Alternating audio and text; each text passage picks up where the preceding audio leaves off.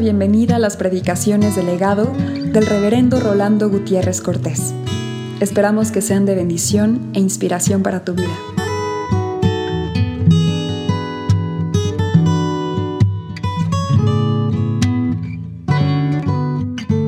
Mateo 12, del 22 al 45. Entonces fue traído a él un endemoniado, ciego y mudo, y le sanó, de tal manera que el ciego y mudo veía y hablaba. Y toda la gente estaba atónita y decía, ¿será este aquel hijo de David? Mas los fariseos, al oírlo, decían, Este no echa fuera los demonios, sino por Belcebú, príncipe de los demonios. Sabiendo Jesús los pensamientos de ellos, les dijo, Todo reino dividido contra sí mismo es asolado y toda ciudad o casa dividida contra sí misma no permanecerá. Y si Satanás echa fuera a Satanás, contra sí mismo está dividido. ¿Cómo pues permanecerá su reino? Y si yo echo fuera los demonios por Belcebú, ¿por quién los echan vuestros hijos? Por tanto, ellos serán vuestros jueces. Pero si yo por el Espíritu de Dios echo fuera los demonios, ciertamente ha llegado a vosotros el reino de Dios. Me voy a permitir leer de nuevo en Mateo 12 la respuesta de Jesús en el verso 39, cuando le dice, la generación mala y adúltera demanda señal pero señal no le será dada sino la señal del profeta Jonás. Porque como estuvo Jonás en el vientre del gran pez tres días y tres noches, así estará el Hijo del Hombre en el corazón de la tierra tres días y tres noches. Hoy queremos considerar para edificación de nuestras vidas, aliento de nuestra peregrinación en esta tierra sobre la eternidad de Jesucristo. Y quisiéramos, al hacerlo, recordar que hemos sido bendecidos al considerar la omnipresencia de Él, sabiendo que donde están dos o tres congregados en su nombre, y está en medio nuestro sabiendo que Él estará con nosotros todos los días hasta el fin del mundo. También hemos sido bendecidos al saber que Él es poderoso y omnipotente, porque toda potestad le ha sido dada en los cielos y en la tierra. Por lo tanto, nosotros estamos asentados en nuestra vida cristiana en alguien que todo lo puede, así como en alguien que donde quiera está protegiéndonos, cuidándonos, volviendo por nosotros. Pero también veíamos anoche de cuánta bendición hay, de que nuestra fe está cimentada, ubicada, enfocada, sostenida por alguien que todo lo sabe, el conocimiento de los hombres, el conocimiento incluso de los enemigos, pero que es un conocimiento de alguien que lo sabe todo y por lo tanto nos sentimos compelidos a ser fieles mayordomos, a cumplir un discipulado amplio como era querido que lo cumplamos, pero sobre todas las cosas saber que Él es el Salvador del género humano. Pero hoy, en la eternidad de Jesucristo, queremos considerar lo que dice Pablo en la epístola a los colosenses, en el capítulo 1 y en el verso 17, cuando afirma, y Él, Jesucristo, es antes de todas las cosas. Señalando de esta manera que nuestro Señor es antes de todas las cosas. En Colosenses 1 volveremos más adelante, de manera que es una de las citas que tendremos pendiente. El verso 17 es ese que acabo de señalar, que Él es antes de todas las cosas. Abraham en Berseba invocó el nombre de Jehová, el Dios eterno. Porque la letra dice, Abraham invocó el nombre de Jehová al Dios eterno. De todas maneras, lo retomaremos posteriormente. Además, Israel como pueblo reconoce en el conocido Salmo de Moisés, en el 90 y verso 2, la eternidad de Dios cuando dice, antes que naciesen los montes y formases la tierra y el mundo, desde el siglo y hasta el siglo, tú eres Dios. Pero así como Abraham en Berseba invocó el nombre de Jehová como el Dios eterno, y el pueblo de Israel reconoce que antes que naciesen los montes y fuese formada la tierra y el mundo, desde el siglo y hasta el siglo, el Dios de Israel era el Dios eterno, también nos encontramos que el profeta Miqueas, en el capítulo 5 y verso 2, es el que anuncia diciendo, tú, Belén Efrata, pequeña para estar entre las familias de Judá, de ti me saldrá el que será Señor en Israel. Este es un verso que nosotros conocemos mucho en tiempo de Navidad pero lo que pocas veces se cita es lo que sigue del verso, que apunta, y sus salidas son desde el principio, desde los días de que el Dios, desde la eternidad, desde los días de la eternidad. De modo que la eternidad después atributo por el que Dios es reconocido ampliamente, tanto en tiempos de Abraham, tanto con Israel su pueblo, como posteriormente con los profetas como Miqueas. En cuanto a Jesús, en su eternidad, se identifica con la eternidad de Dios.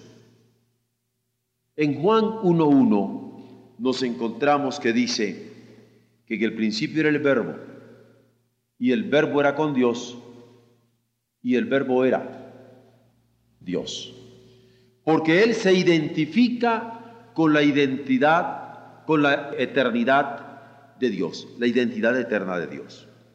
Por otro lado, en el mismo capítulo 1 de Juan, en el verso 3, nos dice, porque todas las cosas fueron hechas por Él.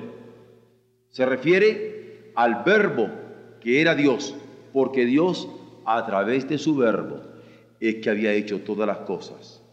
En el Génesis se dice que dijo Dios, dijo Dios, dijo Dios. Y por su palabra las cosas estaban siendo creadas y el apóstol Juan identifica esta palabra creadora como la identidad del mismo Dios creador. Posteriormente, en Colosenses 2.9, de nuevo, Pablo dice, porque en Él habita, en Jesucristo, toda la plenitud de la divinidad corporalmente. En el cuerpo de Jesucristo,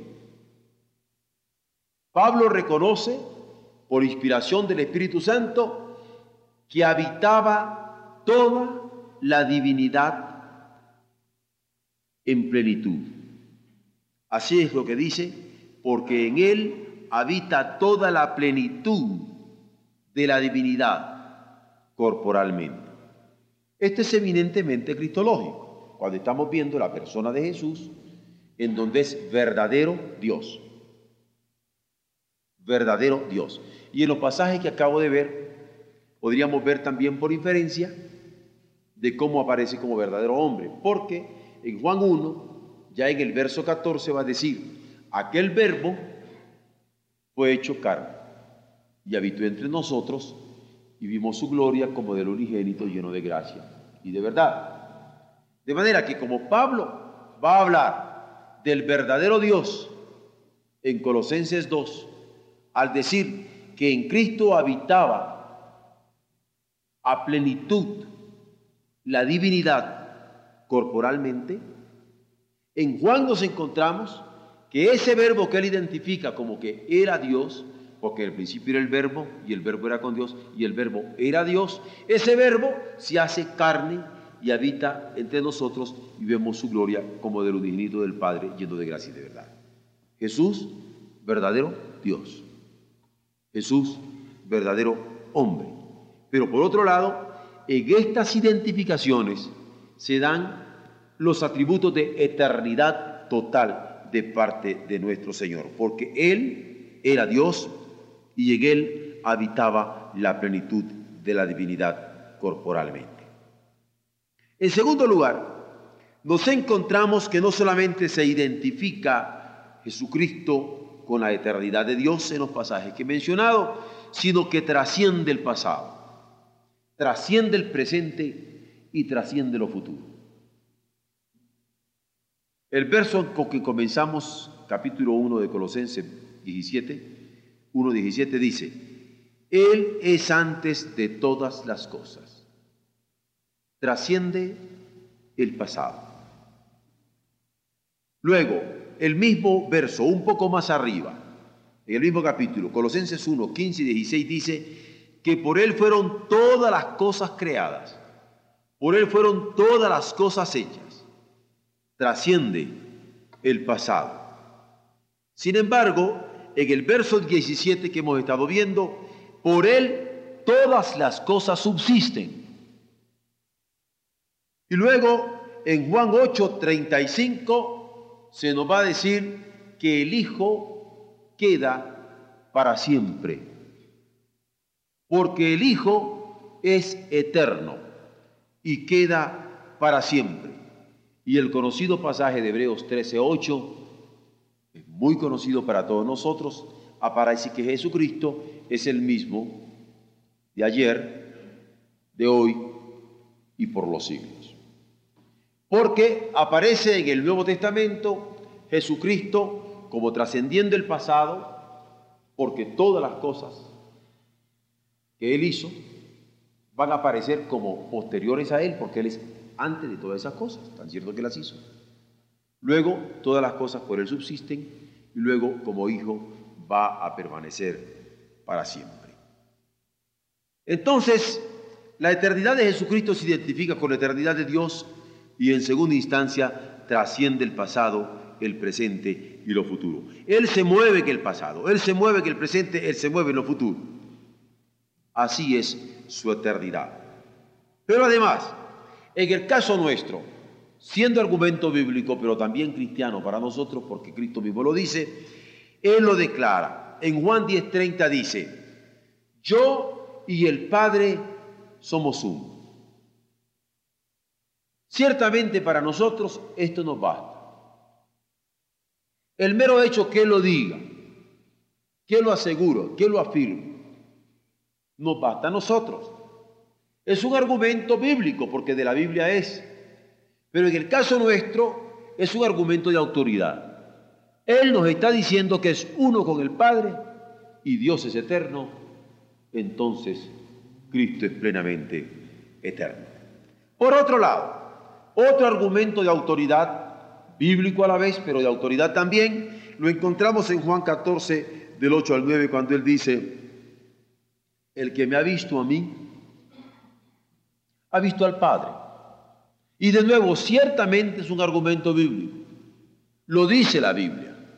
Pero ciertamente es un argumento de autoridad, porque para nosotros Cristo, que es nuestro Señor, tiene toda nuestra confianza. Y cuando Él nos dice, el que me ha visto a mí, ha visto al Padre, ¿qué quiere decir cristiano? Toda la eternidad del Padre está involucrada también en su filiación, que se nos muestra a nosotros. Y por último, de estas declaraciones de Jesús, en Apocalipsis 1, el verso 17 y 18, va a aparecer diciendo el verbo en revelación a Juan en Patmos, yo soy el primero, yo soy el postrero, yo soy el alfa, yo soy la omega, yo soy el principio, yo soy el fin. Es más, es en virtud de su eternidad que en este libro del Apocalipsis nos vamos a encontrar la revelación de que lo que Él abre, nadie lo puede cerrar. Y que lo que Él cierra, nadie lo puede abrir. Al final, vamos a ver la gran importancia de esto cuando veamos lo del sello del Espíritu Santo a la luz del pasaje que en estos momentos hemos leído al principio del culto que esta noche sobre la blasfemia del Espíritu Santo y lo que significaría para él. Pero por el momento, digamos que Jesús declara que él y el Padre son uno, que el que lo ha visto a él ha visto al Padre y que él se declara el primero y el último, que lo que él cierra nadie lo abre, que lo que él abre nadie lo cierra y que tanto es argumentación bíblica como lo digo porque la Biblia lo señala, como una, un argumento de autoridad, pero en el caso nuestro, de nuestro propio Señor. Él nos lo dice, nosotros lo creemos. Eso nos bastaría. Es decir, no creemos acerca de la eternidad de Cristo en virtud de una argumentación lógica, ni siquiera en virtud de una argumentación bíblica o teológica, sino por la autoridad del mismo Cristo. Para nosotros basta. Sin embargo, la ponemos para decir que la eternidad de Jesucristo es algo que nosotros sustentamos en nuestra doctrina cristiana. En cuarto lugar, esta eternidad de Jesucristo está en los designios del Padre, está en los diseños del Padre, es parte de lo que Él tiene para nosotros como herencia. Vean ustedes en Apocalipsis 22.3 cómo el Padre y el Hijo están compartiendo el trono. Dice, no habrá más maldición. El trono de Dios y del Cordero estará en esa ciudad. El trono de Dios y el Cordero estará en esa ciudad y sus siervos le servirán, y verán su rostro, y su nombre estará en sus frentes. No habrá allí más noche, y no tienen necesidad de luz de lámpara, ni de luz de sol, porque Dios el Señor los iluminará, y reinarán por los siglos de los siglos. Ya desde aquí hay un elemento que vamos a ver más adelante. La eternidad de Cristo es claramente manifestada en el Apocalipsis, compartiendo el trono eterno del Padre en la ciudad santa. Pero además, está en los designios del Padre cuando en Lucas 1.33, pensando en términos de Evangelio, se nos narra diciendo,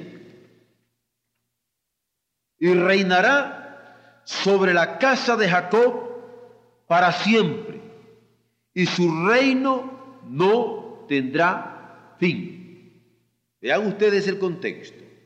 Cuando el ángel le dice a María, no temas, porque has hallado gracia delante de Dios. Luego continúa, y ahora, sigue hablando el ángel a María, concebirás en tu vientre y darás a luz un hijo, y llamarás su nombre Jesús. Este Jesús es del que estamos hablando, de su eternidad. Este Jesús que van a ser de ti, este Jesús que te digo que concebirás en tu vientre y lo darás a luz como hijo, este Jesús será grande. Es más, será llamado Hijo del Altísimo, porque un niño nos es nacido, hijo nos es dado. Será llamado Hijo del Altísimo. La identificación es clara. Y el Señor Dios le dará el trono de David su padre y reinará sobre la casa de Jacob para siempre y su reino no tendrá fin. ¿Por qué? Porque en los designios del Padre está el compartir el trono con su Hijo. Pero es un trono, es un trono que Él lo tenía dispuesto para que lo usara, para que lo tuviera eternamente. Un trono que no tendría fin. Justamente Pedro también, en la segunda carta, en el capítulo 1 y en el verso 11, nos va a dar la revelación que él tiene del Espíritu Santo cuando advierte. Porque de esta manera, le está hablando a los hermanos, cuando quieren que haga firme la vocación y la elección. De esta manera os será otorgada amplia y generosa entrada. Le está hablando a los hermanos. Tendréis amplia y generosa entrada. ¿Dónde? ¿En qué reino? ¿En qué clase de reino? Dice, tendréis amplia y generosa entrada en el reino eterno de nuestro Señor. Y como para que no haya en manera alguna duda, en el reino eterno de nuestro Señor y Salvador.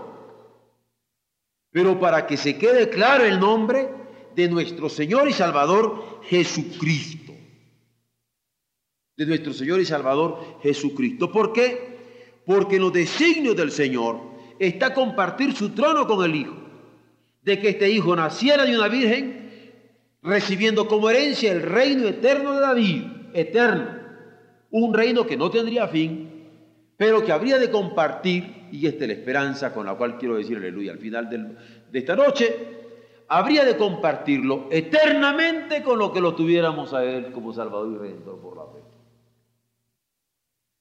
Porque en estos momentos ya ustedes se podrán dar cuenta que cuando nosotros creemos en el reino eterno de Jesucristo, en la eternidad de Jesucristo, nosotros nos consideramos también, nos sabemos también elegidos para reinar eternamente con Él. Porque no estamos hablando solamente de la eternidad del reino de Jesucristo, sino que hay un momento en que ustedes se van a dar cuenta en el Nuevo Testamento que estamos hablando de la eternidad del reino que a nosotros nos es ofrecido por Dios en la persona de Jesucristo en virtud de la fe. Tan sencillo como eso. Ahora vamos al quinto punto, que es en donde ya entramos, en que además de estar en los deseos del Padre, la eternidad del reino de Jesucristo, está el que sea compartido este reino con nosotros. Y esto es lo que me parece glorioso, estimulante, consolador para nosotros en esta hora. Miren ustedes, en 2 Corintios 5, 17 nosotros tenemos un verso que lo sabemos hasta de memoria. Dice que el que está en Cristo es una nueva creación. Las cosas viejas pasan. He aquí todas son hechas nuevas. Y es que ahora tenemos una nueva visión, una nueva visión de vida, una nueva visión de mundo, una nueva visión de tiempo, una nueva visión de reino. Por eso podemos cantar, soy peregrino aquí, mi hogar lejano está en la mención de luz, de eterna paz y amor. Por eso lo podemos cantar. ¿Por qué? Porque el que está en Cristo es nueva creación. Y tiene nueva visión de vida, nueva visión de mundo, nueva visión de reino. Porque este reino que se implica en la eternidad de Jesucristo es una eternidad que será compartida con los suyos por la nueva creación. Es más, en 1 Juan 3, 1 Juan 3, versos 1 y 2, nos encontramos, mirad cuál amor nos ha dado el Padre, para que seamos llamados hijos de Dios. Por esto el mundo no nos conoce, porque no le conoce a Él. Amado, ahora somos hijos de Dios y aún no se ha manifestado lo que hemos de ser.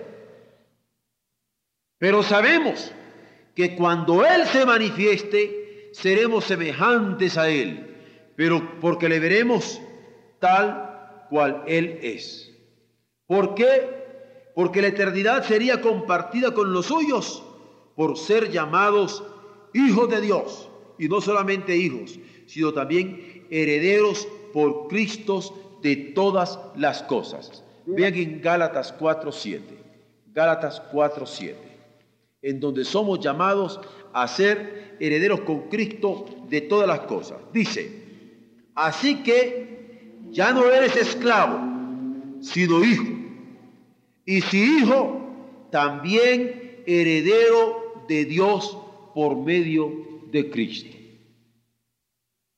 ¿Y qué tipo de herencia es la que tenemos en Cristo? Una herencia de eternidad. Una herencia de eternidad a la cual tenemos derecho por ser llamados hijos de Dios y por ser declarados herederos por Cristo de todas las cosas. Es más, por ser receptores de su gracia, de decirle, la gloria que me diste les he dado.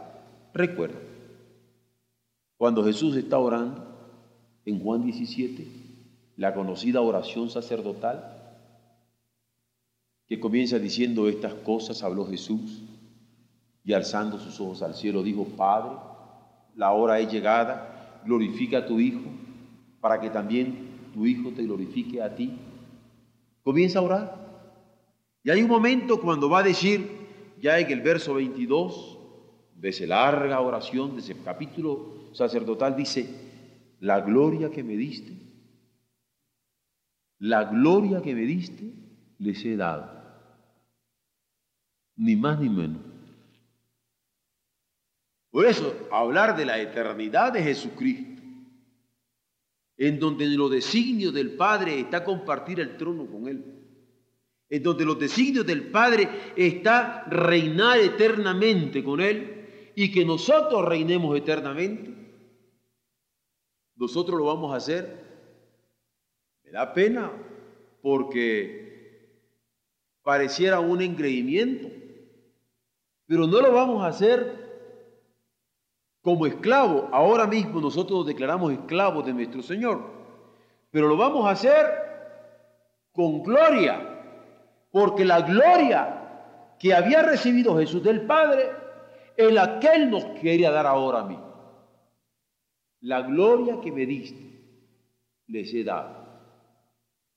Pero es más, y en Pablo se va a afirmar en 2 Timoteo 2.12, vean ustedes, Vean ustedes, en Pablo, porque estoy hablando de Juan en primera instancia, ¿verdad? En el caso de la oración sacerdotal, pero en Pablo, en 2 Timoteo 2.12, hay una expresión que recoge lo siguiente. Si sufrimos, también, también reinaremos con Él. O sea, no se trata tan solo de hablar ahora de la eternidad de Jesucristo. Bendito sea Dios por Jesucristo. Bendito sea Cristo en su reino eterno. Pero también reinaremos con Él. También reinaremos con Él. Esto nos llevaría a la siguiente conclusión. Creemos entonces que Jesucristo, como lo declara el apóstol, es antes de todas las cosas. ¿Eso lo teníamos claro? Que Él es antes de todas las cosas. Como Abraham, creemos en la eternidad de nuestro Señor. Porque como Él por fe invocó al Señor de la eternidad, ahora nosotros por fe creemos en la eternidad de Dios y en la eternidad de Jesucristo. Creemos que Él es antes de todas las cosas y por fe también creemos en la eternidad de nuestro Señor. Con el pueblo de Israel que dice con Moisés, antes que naciesen los montes y formasen sus mundos, tú eres Dios, nosotros también le reconocemos desde antes que formase la tierra y el mundo, porque nosotros conocemos que todas las cosas fueron hechas por Él, y sin Él nada de lo que es hecho fue hecho. Por eso nos identificamos con la fe de Abraham, nos identificamos con la fe del pueblo, nos identificamos con la fe de Miqueas, en donde se escucha la palabra que dice, su salida es desde el principio, desde los días de la eternidad. Y en la fe del Nuevo Testamento declaramos su identidad con el Padre, porque Él y el Padre son uno. Su trascendencia sobre el tiempo, porque Él es el mismo ayer, hoy y por los siglos. Nuestra creencia en que nos ha revelado y se ha revelado a nosotros, porque quien le ha visto a Él, ha visto al Padre, pero glorificamos su nombre, agradecidos por saber que los designios del Padre esté el compartir esta eternidad con nosotros. Pero volvamos al capítulo 12 de Mateo, donde aparece la discusión de Jesús sobre el Espíritu Santo.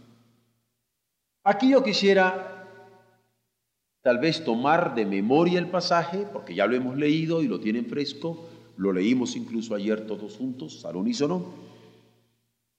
Preguntarme, bueno, ¿por qué Jesucristo a esta hora, cuando están eh, poniendo en duda el milagro que él hace, diciendo que lo está haciendo en nombre de los demonios, en nombre de Belcebú, y él les asegura que es en nombre del Espíritu, que es el poder del Espíritu Santo, en el poder del Padre que está actuando, ¿se acuerdan? Pero bien, Ahora lo que yo quisiera que viéramos es esto. ¿Por qué es que estos enemigos del Señor están tratando de desviar la atención y hacer ver que las curaciones que Él hace no son en virtud del Espíritu Santo, sino en virtud de Belcebú? ¿Por qué? ¿Por qué quieren desviar la atención? De acuerdo, y aquí voy a tomar, esto sí que lo tenemos que leerlo todos en la Biblia, porque quisiera yo que vieran interpretación en este caso. En Efesios 1.13 se nos registra lo siguiente.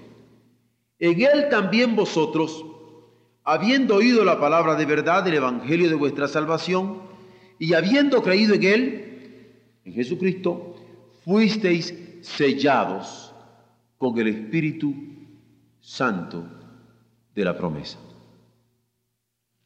Ahora, esta es una de las cosas que hace el Espíritu Santo, sellarnos, sellarnos para el día del juicio final, sellarnos. En breve voy a dar un ejemplo, pero por el momento quiero que tengan también la otra cita en la mente. Segunda Corintios 1:22.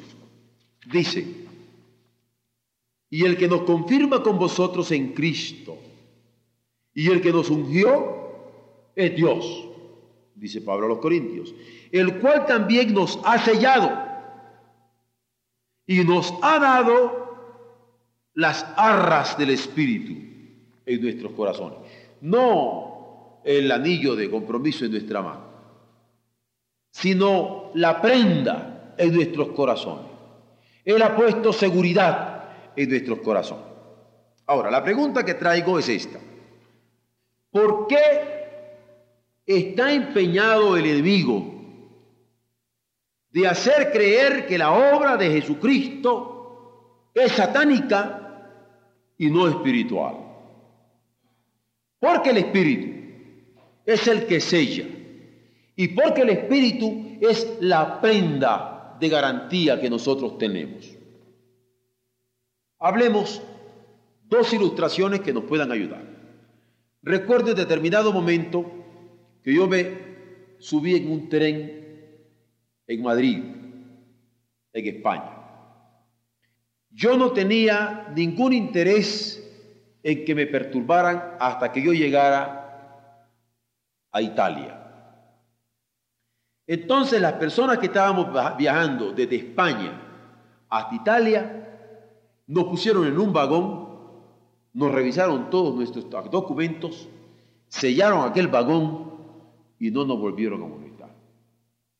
Hasta que llegamos a Italia, abrieron de nuevo el vagón para asegurarse de nuevo de nuestros documentos y a darnos la entrada a Italia.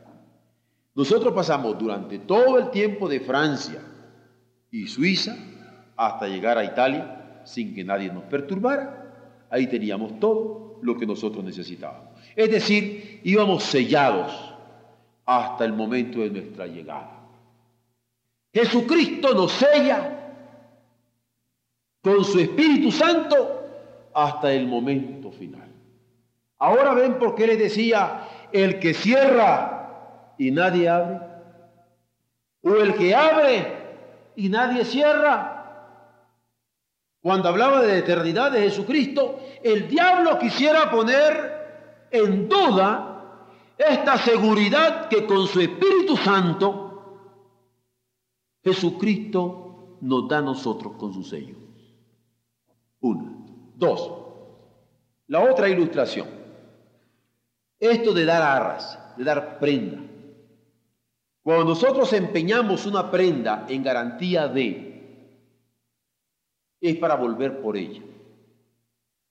El Señor nos ha dado a nosotros la consolación, la presencia del Espíritu Santo en nuestros corazones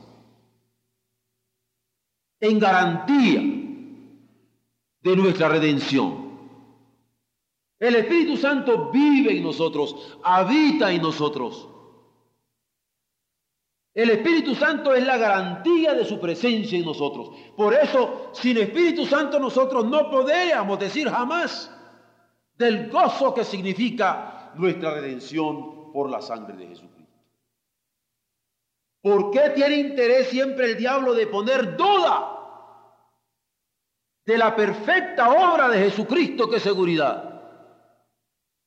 De la perfecta obra de Jesucristo que nos ha dado en garantía, en prenda, su espíritu como creyentes y como iglesia. Este es el problema que en el fondo se encuentra en este pasaje. Ayer lo veíamos haciendo ver que el Señor podía discernir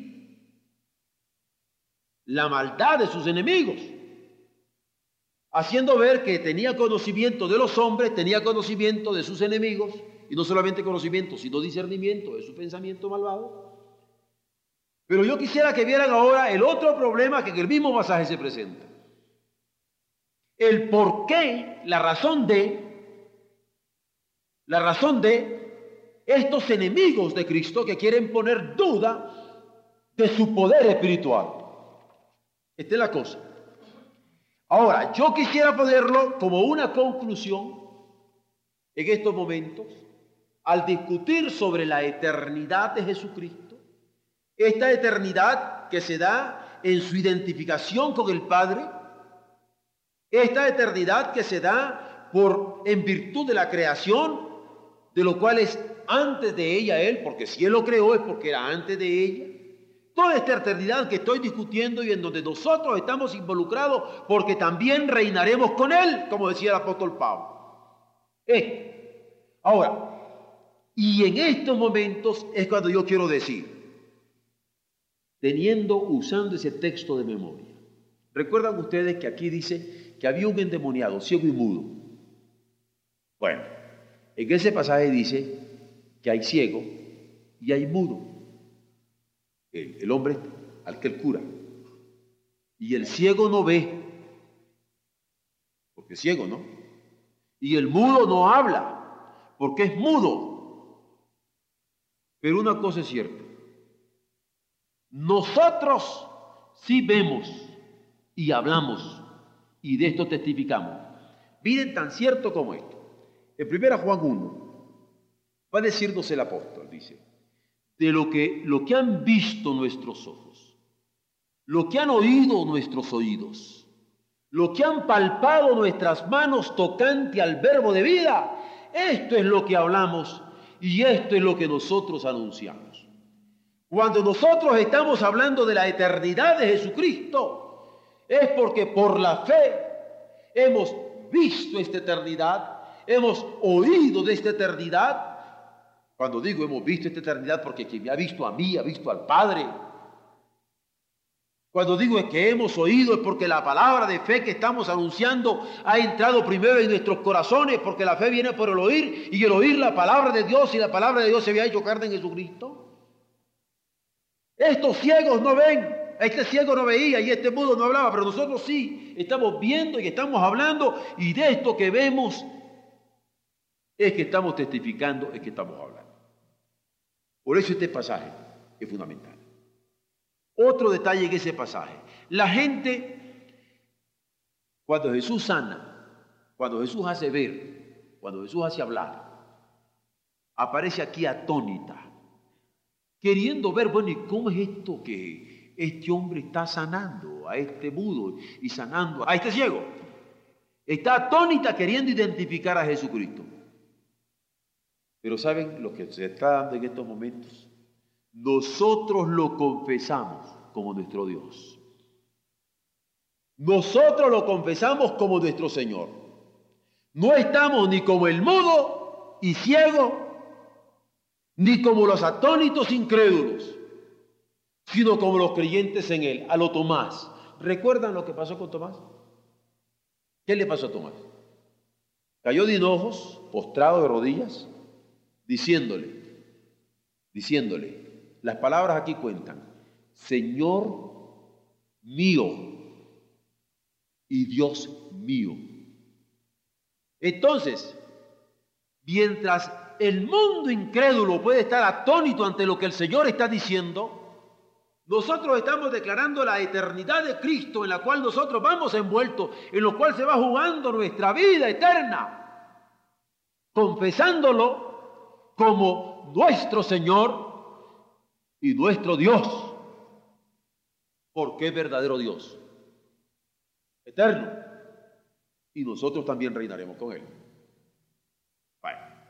Tercer elemento que yo quiero ver en este pasaje. Los doctos, doctos en la incredulidad, porque hay doctos en la incredulidad, escépticos, pero doctos, doctos en la incredulidad, atribuyen el poder de Jesucristo al Belcebú. Fue lo que dijeron. Este por Belcebú cura. Nosotros sabemos que su poder es divino. Él puede. Toda potestad ha sido dada en los cielos y en la tierra. Él puede. Él puede sustentar todas las cosas. No solamente eso. Hay un momento que dice la Escritura que Él sustenta todas las cosas con la palabra de su poder. Por eso somos creyentes de la palabra. Y en su palabra nos sustentamos, porque el cielo y la tierra pasarán, mas su palabra no pasará porque su omnipotencia a través de la palabra que sustenta los mundos es también un elemento de eternidad en la cual nosotros descansamos. Repito, los doctores de incredulidad atribuyen el poder del Señor a Bersebú. Nosotros sabemos que es por la palabra de su poder, porque por su palabra es que todas las cosas fueron creadas.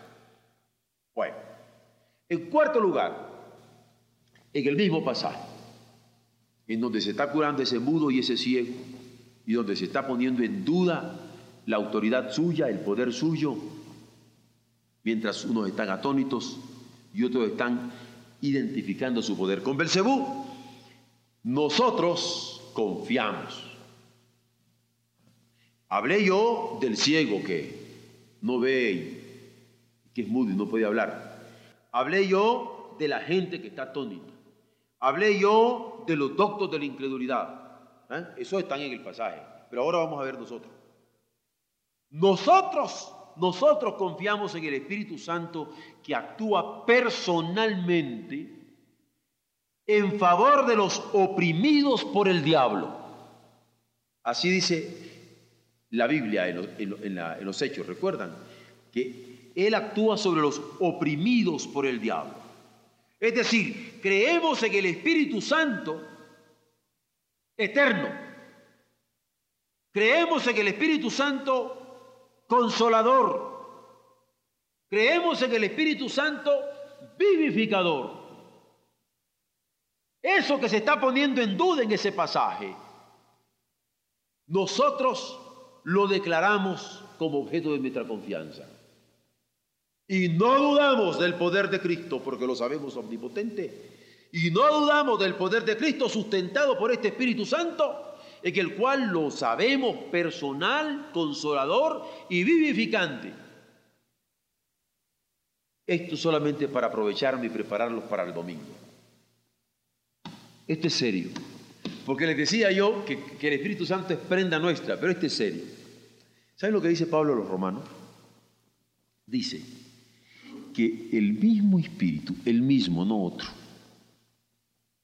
el mismo espíritu que levantó a Jesús de los muertos, el mismo, es la prenda en la que nosotros estamos por el que seremos también levantados, el mismo. Por eso es que el diablo quiere poner esa duda al sello y a la prenda del Espíritu. Pero nosotros sí confesamos en la eternidad, la eternidad del Espíritu, que es coeterno con el Hijo. ¿Eh? Esa eternidad del Espíritu, esa consolación, consolación, recuerden que viene del latín consolare, confortar. ¿Eh? Es un espíritu que consuela, que conforta, pero es un espíritu que vivifica. Lo de menos es que este hombre viera y oyera. El espíritu está allí. Bueno, pero por último, no estoy hablando, les digo, del ciego que no veía y que no podía hablar, ni estoy hablando de la gente atónita o de los doctores incrédulos, sino ahora yo de nosotros que estamos confesando y ahora creyendo porque creemos en la seguridad que da a cada creyente. Y eso estamos celebrando acá. A un Cristo eterno, en cuya eternidad estamos seguros por la enseñanza que ofrece por medio de la palabra. Por eso le estamos estudiando, meditando, consolándonos, alentándonos con esta palabra. El control que ejerce, las obras que inspira, la perfección que da las oraciones, el sello que significa en cada uno como garantía de eternidad. Porque desde que creímos, dice, estamos sellados, garantizados en nuestra eternidad. Porque, qué fuerte lo de Pablo. Sufrimos, dice, sufrimos.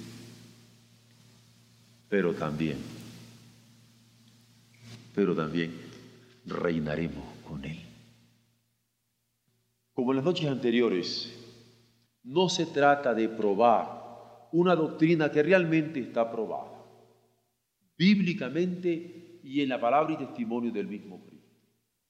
Se trata de que nuestros corazones sean consolados por esta gloriosa verdad en la cual se sustenta nuestra fe.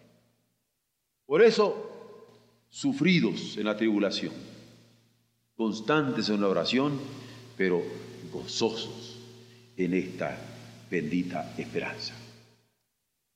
Amén.